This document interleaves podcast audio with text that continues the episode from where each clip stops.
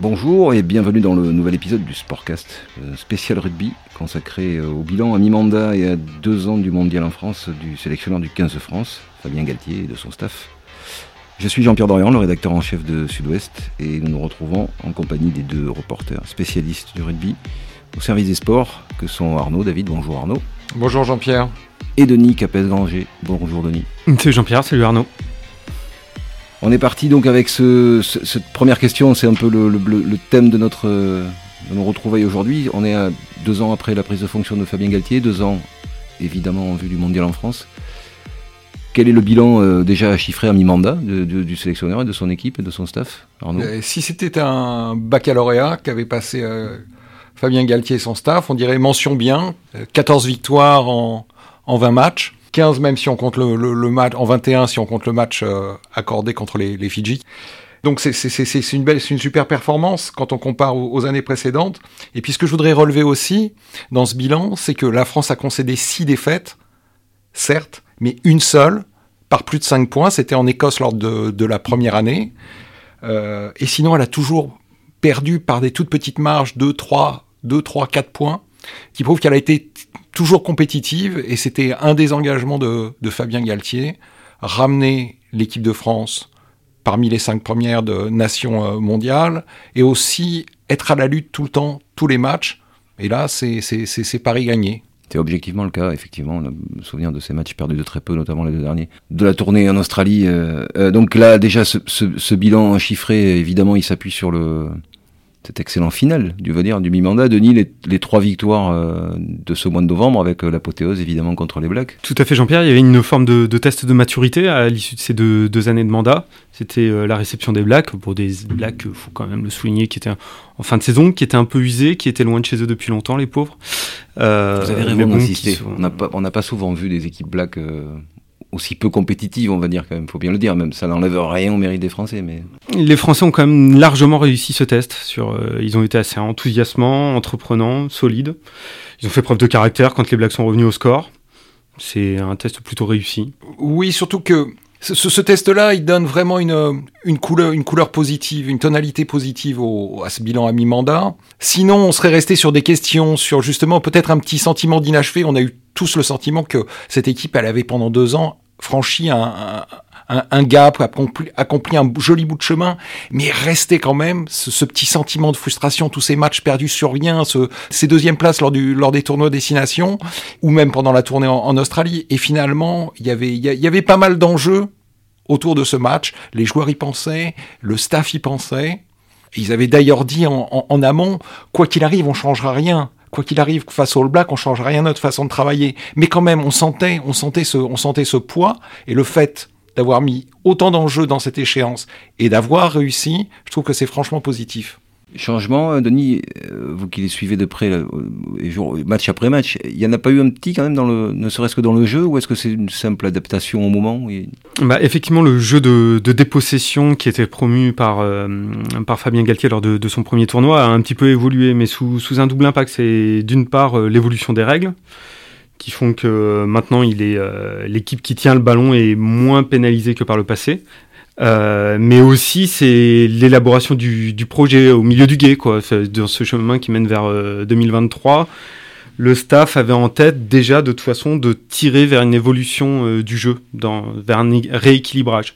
Le postulat de départ, c'est qu'on ne savait pas jouer au pied, qu'on ne savait pas utiliser ce, ce kick and rush, qu'on ne savait pas jouer ce jeu de pression qui nous avait fait souffrir le martyr pendant le tournoi 2019 notamment, avec une défaite en forme de claque monstrueuse à Twickenham le, but du, staff a été de donner cette corde aussi euh, à cette équipe de France. Qui t'a forcé le trait, vous voulez dire, au début, euh, en, abusant peut-être de ce, système-là, au moment, euh, Arnaud? Bah, Il est plus simple d'abord de construire, sur une, de, construire un jeu sur une, sur une défense. Et ça correspondait au tempérament de cette équipe. L'arrivée de Sean Edwards a donné aussi des, de nouvelles bases défensives, un système qui était déjà bien mis en place par Fabien Galtier. Et puis après, il fallait, il faut construire, poser les, les, amener petit à petit les pièces du puzzle. Et je trouve effectivement que l'équipe de France a fait évoluer son jeu durant cette, durant cette tournée, et en même temps, contre les All Blacks, elle est quelque part revenue à quelques fondamentaux dans l'agressivité, dans la défense, en allant chercher l'adversaire très haut, en imposant une espèce de, de, pressing constant qui a permis aux Français de bah, d'étouffer au moins très bien en première mi-temps les, les Néo-Zélandais. Rétrospectivement, on a un, peu peur, hein. vous parliez Arnaud de dynamique, Denis, on a eu un peu peur au début, euh, l'Argentine c'était peu moyen, on va dire, comme sensation. La Géorgie, dans un autre style aussi. Euh, comment vous l'avez vécu vous? Vous pensez que c'est parce que cette équipe de France était totalement tournée vers les Blacks au fond et que les deux premiers matchs ont été des espèces de rodage, de mise à l'épreuve, d'essai, peut-être on va en reparler Ou est-ce que c'est une montée en puissance? Et cette peur finalement, rétrospectivement, euh, on n'avait pas de raison d'avoir peur puisqu'on a battu les Blacks il y avait effectivement une forme de montée en puissance, puisque de toute façon, enfin, il, il n'aime pas qu'on utilise le terme pic de forme, mais effectivement, euh, tout, toute cette tournée était tournée vers euh, ce dernier test. Et il y a, comme, euh, vous l'évoquez, euh, des, essais qui ont modifié le jeu et qui ont obligé l'équipe de France à se à s'adapter tactiquement. On pense forcément à Ntamak Jalibert associé en 10 et en premier centre, qui a considérablement modifié l'identité même de cette équipe par le simple fait que, euh, pour prendre un exemple concret, euh, les deux premières années euh, de mandat de, Fabien Galtier, il y avait une paire de centres très solides qui allait gratter des ballons, qui réalimentait ce, système de turnover. en voulant garder Romain Tamac sur ses pieds, on le préservait de, de, ces zones de contest et donc on s'affaiblissait dans ce registre. C'est tout un équilibre qui a été remis en question et justement qu'on a retrouvé euh, qu'on a retrouvé face au All Black avec euh, avec la rentrée de Jonathan Danty au, au, centre qui a amené qui a amené beaucoup de percussions. Et l'équipe de France elle a eu face au All Black finalement un jeu qui était plus direct plus spontané qui lui correspond qui lui correspond bien avec avec Ntamak en distributeur. Et quand on quand, quand on revoit justement ce qu'a ce qu'a pu être l'essai le, le, premier essai d'Ntamak en, en, en première mi-temps il y a une espèce d'élagage de la défense néo-zélandaise avec Willem C avec Ficou avec Danty avec un jeu très direct qui permet ensuite d'aller jouer sur les extérieurs, à Ntamak de faire cette fin de passe magnifique et de et, d'aller marquer. Mais on a retrouvé justement une équipe de France là plus plus plus directe, plus agressive. Et sachant que donc Denis l'a dit, c'était peut-être la conséquence de, de ces essais. Donc, mais évidemment que c'est un sujet dont on a beaucoup parlé, dont on n'a pas fini de parler. Mais euh, conclusion, Denis, selon toi, alors le, c'est fini. Euh, Jalibert Ntamak ou on prendra jamais ce pari-là dans ce. Dans je dirais pas que c'est fini. mon sentiment à moi, c'est que pour euh, les matchs importants qu'il faudra gagner au couteau, euh, il y a quand même un petit visage euh, qui qui s'impose et c'est celui du Toulousain. Après, est-ce que ça veut dire que sur d'autres matchs, on ne peut pas jouer pendant le tournoi avec Ntamak et Jalibert? Non, ça peut être la bonne formule. Ça peut être tout à fait la bonne formule en fonction de l'adversaire. C'est une réponse de Normand, je suis navré. non, non, mais en l'occurrence, ce qu'on sait aussi, on en plaisantait avant le début de cette émission, c'est que les, les vérités d'un jour ne sont fatalement pas celles du lendemain et que d'ici euh, au début de la Coupe du Monde, on ne le souhaite surtout pas, mais il y a des blessures, des méformes, des passages à vide, des choses comme ça. Comment, comment vous jugez au final euh, cette, tentative? L'idée majeure étant de dire euh, on a deux talents hors pair, il faut les, il faut les mettre sur le terrain. C'était ça. Est-ce que l'option euh, Ntamak en 10 et Jalibert en 15 peut être poursuivie Enfin, poursuivie. Elle a duré un quart d'heure contre la Géorgie et encore ou est-ce que et est-ce que l'option euh, Jalibert en 10 Ntamak en 12 est définitivement abandonnée Comment vous le comment vous le à ce stade vous le senteriez l'un et l'autre? Je pense pas, comme l'a dit Denis, qu'elle soit l'option euh, Jalibert en 10, Ntamak en 12 soit définitivement abandonnée. Elle peut elle, elle peut ressortir quand il y aura une stratégie particulière par rapport à un adversaire particulier.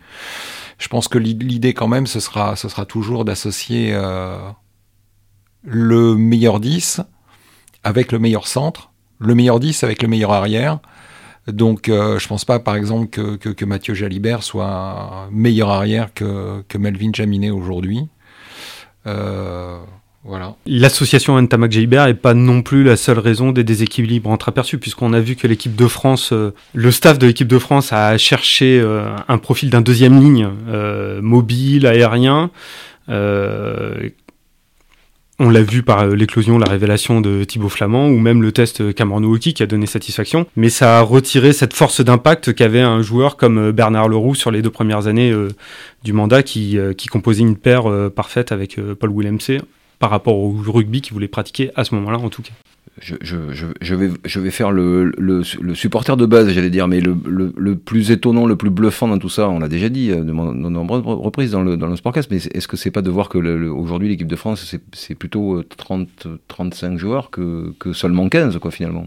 Oui, tout à fait. Et Guy Akoseberi, qui est un excellent consultant pour, pour Sud-Ouest, disait justement, je reviens à Jalibert et à, à Ntamak, c'est l'essentiel, c'est de ne perdre aucun des deux. Voilà. Donc, euh, il va falloir d'une façon ou d'une autre, ça passera par du management aussi, que les, deux, que, les deux soient intéressés à la partie. Et, euh, et, surtout pas perdre ces deux talents qui sont exceptionnels. C'est là le, petit prodige de cette équipe aujourd'hui, c'est qu'effectivement on a, euh, et on a parlé de ce poste-là, on, pourrait balayer un certain nombre. En troisième ligne par exemple, si, on avait dit que ce serait cette troisième ligne qui, qui débuterait contre l'Argentine, celle, celle-là qui finirait contre les Blacks.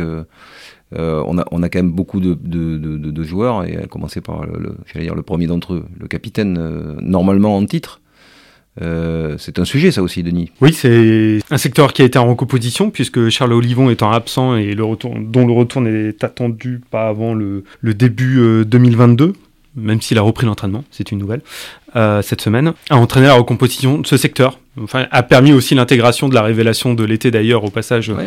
qui est Anthony Gelonche. Mais euh, c'est d'ailleurs peut-être là-dedans, dans, dans, la recomposition de cette troisième ligne, que s'expliquent aussi les, les tests en deuxième ligne. Il fallait un profil un peu plus aérien. Et c'est en deuxième ligne qu'on l'a glissé pour avoir François Cross, qui est un élément indispensable dans le jeu au sol, associé à nos deux Gersois, que sont euh, Grégory Aldrit et Anthony Gelonche, qui sont des, des porteurs de balles euh, puissants et euh, totalement épanouis dans le registre de l'équipe de France. Et gros plaqueurs. Et gros plaqueurs aussi. En l'occurrence, ça, ça n'a pas changé, euh, on l'a dit en deux mots, Arnaud, mais la base des succès euh, de l'équipe de France, c'est quand même beaucoup la défense le, le, point commun finalement sur ces deux premières années, c'est ce qui, ce qui, ce qui renforce cette, cette équipe de France, et y compris qui lui permet de perdre quand elle perd de peu, c'est de, de, rester solide euh, en toutes circonstances, on va dire. Y compris contre les Blacks, c'est aussi là-dessus que c'est basé. Euh, il y a eu des éclairs de génie, il y a eu des, très belles actions collectives euh, une fois le ballon conquis, mais c'est encore une fois en défense que le, l'essentiel c'est fait. Oui, il y a une très belle, y a, une très belle défense et euh, il, y a, une équipe qui, euh, qui manifestement prend du plaisir à défendre, qui prend du plaisir à contester tous les ballons. Le, le grand leitmotiv de Sean Edwards, c'est ne donner aucun rock facile, aucun ballon facile, aucun ballon facile.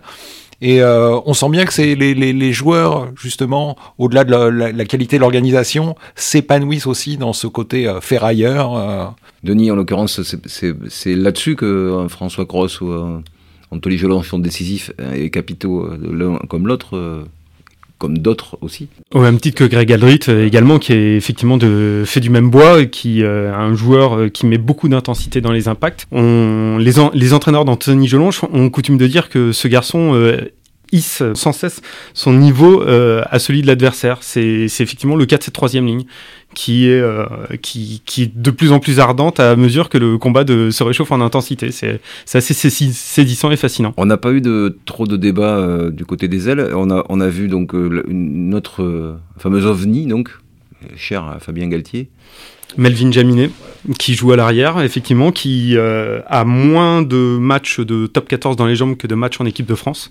C'est quand même la petite spécificité du moment qui a été propulsé grâce à, par Laurent Labitte, par la voix de Laurent Labitte dans l'auditorium de Marcoussis au rang de meilleur buteur euh, du monde actuellement, puisqu'effectivement il tourne à 92% de réussite, ce qui euh, le situe devant toutes les références actuellement. Euh, c'est vrai que ce garçon est saisissant. On le connaissait par sa régularité euh, en tant que buteur, puisqu'il l'avait, il l'avait démontré en Australie. Là, pendant cette tournée, on l'a découvert aussi, euh, on a découvert aussi un attaquant. Enfin, on a en tout cas eu cette confirmation que le gamin avait les pattes et le sens du jeu, effectivement, pour, pour être une alternative crédible à un poste où il n'y avait pas vraiment eu de choix stabilisé. On avait eu Anthony Boutier lors du premier, euh, du tournoi, avait suivi euh, Brice Dulin qui était venu, qui était rentré dans le groupe à la faveur de la Coupe d'automne des Nations 2020.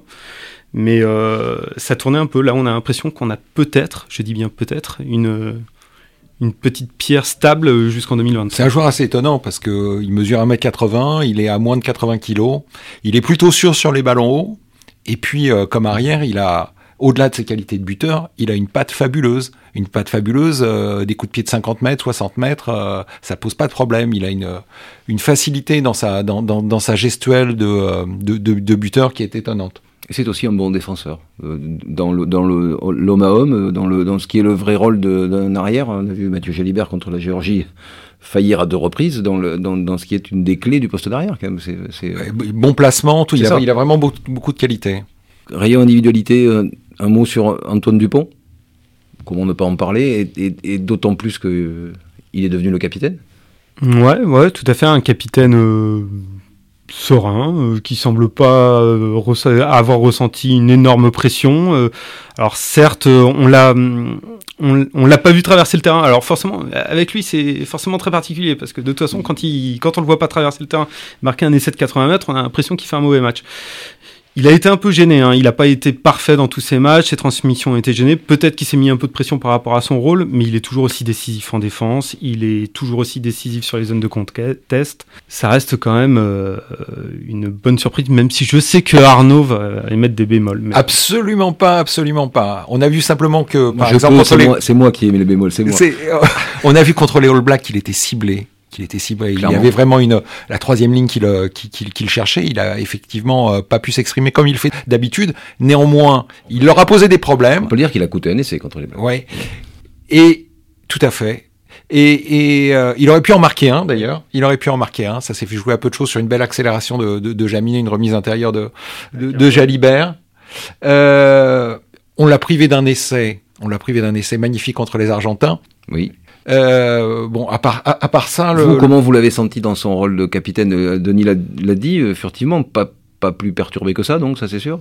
Dans, dans, dans sa vie à Marcoussis, dans, dans ce qu'il le visage qu'il nous a présenté lors des, de ses rares interventions médiatiques, euh, on l'a pas senti forcément, forcément très perturbé. Mais le garçon est rompu hein, à ce genre d'exercice de toute façon médiatique. Là où notre excellent euh, consultant euh, Guy Akoseberi, euh, auquel a fait référence Arnaud précédemment, émet un bémol, c'est qu'il l'a trouvé peut-être un petit peu moins entreprenant. Voilà, peut-être plus à s'occuper des autres qu'à s'occuper de son propre jeu. C'est pas exclu, ça serait, ça serait humain, mais je trouve quand même qu'il est resté décisif non pas offensivement, mais décisif par ses, la qualité de son jeu au pied, la qualité de ses replis défensifs et la qualité de ses interventions dans le jeu au sol, ce qui sont toujours. Euh, certes, on parle pas de ça avec Antoine Dupont, mais c'est ce qui fait qu'aujourd'hui, c'est un des meilleurs joueurs du monde. On a le sentiment, quand on regarde les gens qui évoluent autour de lui, en dehors du terrain aussi, qu'on pourrait lui épargner ce poids. On pourrait lui épargner ce poids il y a des scènes qui ont été filmées. On voit par exemple un Greg Aldrit s'adresser au groupe de façon euh, très autoritaire et, et très ouverte. et on se dit, et, et, on se dit, peut-être qu'on pourrait épargner un petit peu à, à Antoine Dupont ce, ce poids supplémentaire, même si on, on, peut comprendre que pour des raisons de, de marketing, d'image au niveau du grand public, il soit une tête, euh, une tête de gondole magnifique. Néanmoins, je pense qu'il y a d'autres joueurs autour de lui qui pourraient assumer le rôle et qu'ils font en fait déjà très bien dans la vie du groupe, qui sont des qui sont des, des, des, des relais. Euh. On a vu Gaël Ficou euh, euh, de multiples reprises le faire également et, on en parlait donc si, si, tout va bien pour lui, Charles, Charles qui va revenir. C'est donc, est-ce que c'est un potentiel problème? Je mets beaucoup de guillemets parce que c'est un problème de riche, mais de, de, de, de, la gestion du capitanat dans l'optique d'un retour de Charles Olivon comment, vous le voyez, vous? De toute façon, avant même de, parler du capitana, il faut voir euh, quelle place Charles peut, peut reprendre dans cette équipe. déjà. Parce que cette troisième, ligne, euh, cette troisième ligne est quand même, euh, a été assez impressionnante face, à, face au All Black. Il ne faudra pas aligner toujours cette troisième ligne face à tous les adversaires, c'est bien évident. Mais est-ce que, comme, comme, quel niveau euh, Charles Olivon doit-il retrouver pour intégrer cette troisième ligne? C'est son meilleur. Est-ce qu'il en est capable? On n'en doute pas, mais après une telle blessure, il lui faudra peut-être un petit peu de temps. et tu l'as dit tout à l'heure, Charles Olivon sur le terrain, c'est aussi une, une, forme de jeu. C'est-à-dire que Charles Olivon, c'est pas un joueur qui, qui bataille dans les rucks. Il est plutôt là pour, euh, pour euh, être. Il est aérien, c'est un joueur utilisé dans les couloirs. Dans les couloirs des 15 mètres, voilà. Comme Cameron Walkie peut l'être quand il joue en troisième ligne. Donc c'est ça, c'est le même type de joueur. Donc oui, pour l'instant, euh, euh, euh, ce que vous dites, c'est que avant, de, parler de la question du capitaine de Charles Olivon, il faudra commencer par parler de la question de la titularisation de Charles Olivon. Et, que dans ces conditions-là, mais est-ce que dans ces conditions-là, ça, ça, veut dire que donc Antoine Dupont reste le capitaine pour vous incontesté désormais? En même temps, trois matchs, trois victoires, dont une contre les Blacks. De toute façon, les, de capitaine. les prévisions, le, retour de, Charles Olivon est attendu en, sur les terrains en février 2022, vu que le garçon a déjà été éprouvé par les blessures il est probable qu'il ne précipite pas cette reprise à tout prix. Février 2022, de toute façon, c'est le début du tournoi. Donc, euh, est-ce que Charles peut reprendre directement en 15 de France? C'est quand même, c'est une réponse, c'est une question qu'il faudrait passer à Fabien Galtier, mais ça serait effectivement étonnant. Il est, il est un peu tôt pour la poser aussi, puisque c'est en lien, vous en avez parlé. Cameron Woki, c'est quand même l'autre. Euh, je veux dire, vrai, euh, à, la, fois vraie surprise et, et peut-être vrai problème en suspens pour la suite des événements. Est-ce que l'expérience euh, doit être poursuivie ben, il a été très bon effectivement face à la Géorgie. Il a été très très bon face à face au Black. Puissant, mobile, vital dans le secteur de la touche. C'est des performances finalement qui sont en droite ligne de celles qu'il avait livrées en Australie, mais en troisième ligne effectivement. Cameron Hockey effectivement là a soulevé un petit peu les hurrahs pendant cette fin de tournée.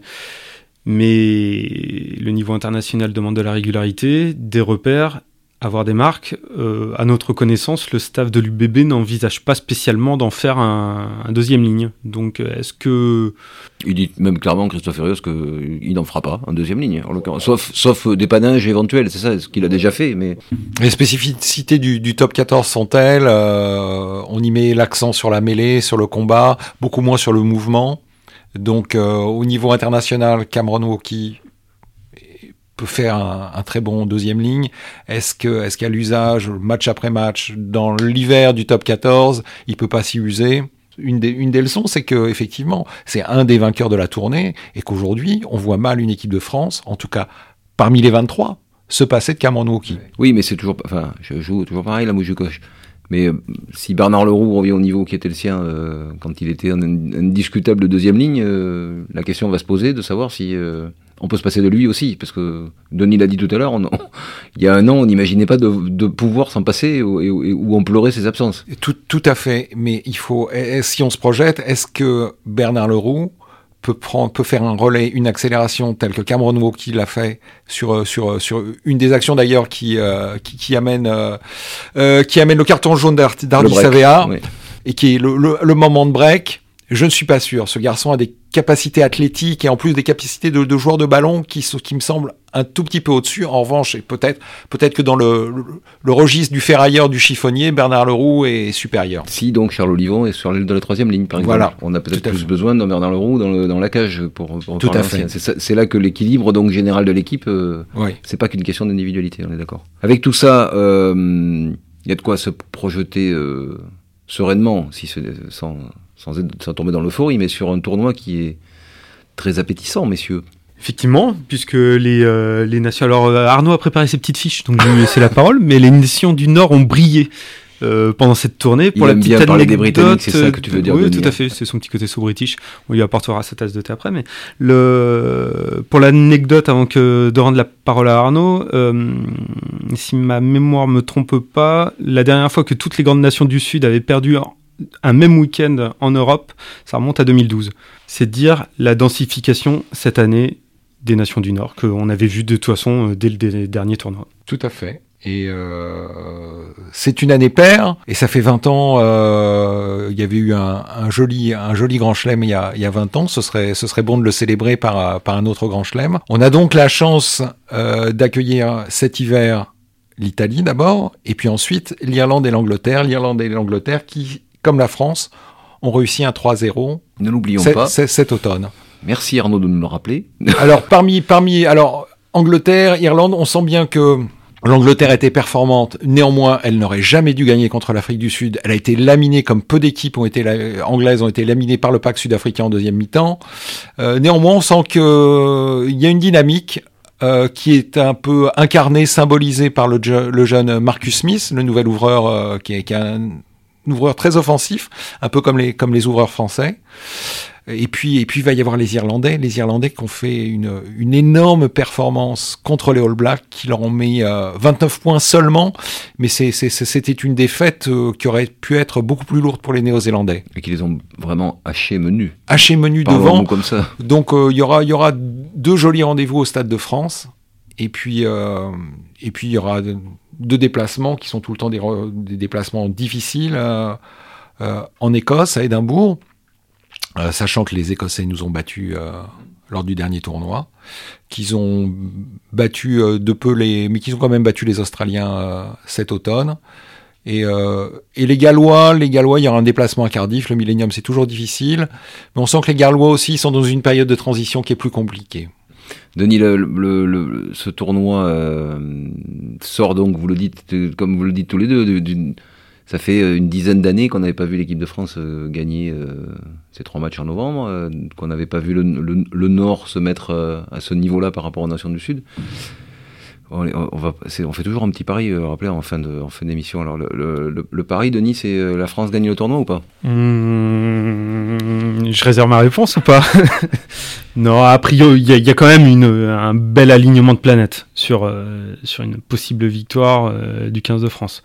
En plus, le, match décisif qui pourrait être le France-Angleterre et donc en clôture du tournoi en prime time, euh, c'est vrai que ça, ça serait assez fabuleux. La dernière fois qu'il y en a eu un comme ça, effectivement, c'était il y a longtemps, on l'a oublié, mais euh, Arnaud, tu, parles du, dernier Grand Chelem, euh, c'est pas le dernier, d'un Grand Chelem il y a 20 ans, il n'y en a pas eu beaucoup depuis, et surtout, on attend toujours la victoire d'un 15 de France dans le tournoi, depuis donc désormais 2010. Voilà. Ça serait bien d'arrêter à 12 ans le, ce long supplice, non? Oui, et je pense que ça serait très important dans la, dans la construction de cette équipe, justement, de, de, de, de faire preuve de consistance et d'aller chercher, d'aller chercher une victoire dans le tournoi. C'est ce qu'on attend maintenant, parce que euh, euh, l'équipe de France, là, pendant deux ans, c'était une équipe de, qui s'est construite, et elle s'est construite sur des coups d'éclat. Maintenant, on a envie de la voir dans la régularité, et, et voilà. Et quoi de mieux que le tournoi, une victoire dans le tournoi justement pour, euh, pour prouver cette régularité. Alors enchaîner trois victoires, allez. Enchaîne cinq de plus, ça ferait une série de 8, ce serait magnifique. Ce serait hardcore égalé. Et ce on serait hardcore égalé. On jamais, n'a jamais fait mieux fait que, que, 8 victoires consécutives. C'est pas en 2002 d'ailleurs, non C'est en 2002, oui. Allez, on va souhaiter un bon anniversaire à ce 15 de France alors. Merci messieurs, euh, merci aussi à vous auditeurs pour votre écoute. Si vous avez aimé cet épisode, n'hésitez pas à nous le dire et à le partager autour de vous. Vos retours et suggestions nous sont toujours très précieux. Et pour ne rien manquer du Sportcast, donc abonnez-vous euh, sur Spotify, Apple Podcast, Google Podcast ou sur votre plateforme d'écoute habituelle et retrouvez-nous sur sudouest.fr. On se retrouve euh, bientôt, messieurs. Merci Denis, merci Arnaud. C'est Jean-Pierre, salut Arnaud. Et à bientôt.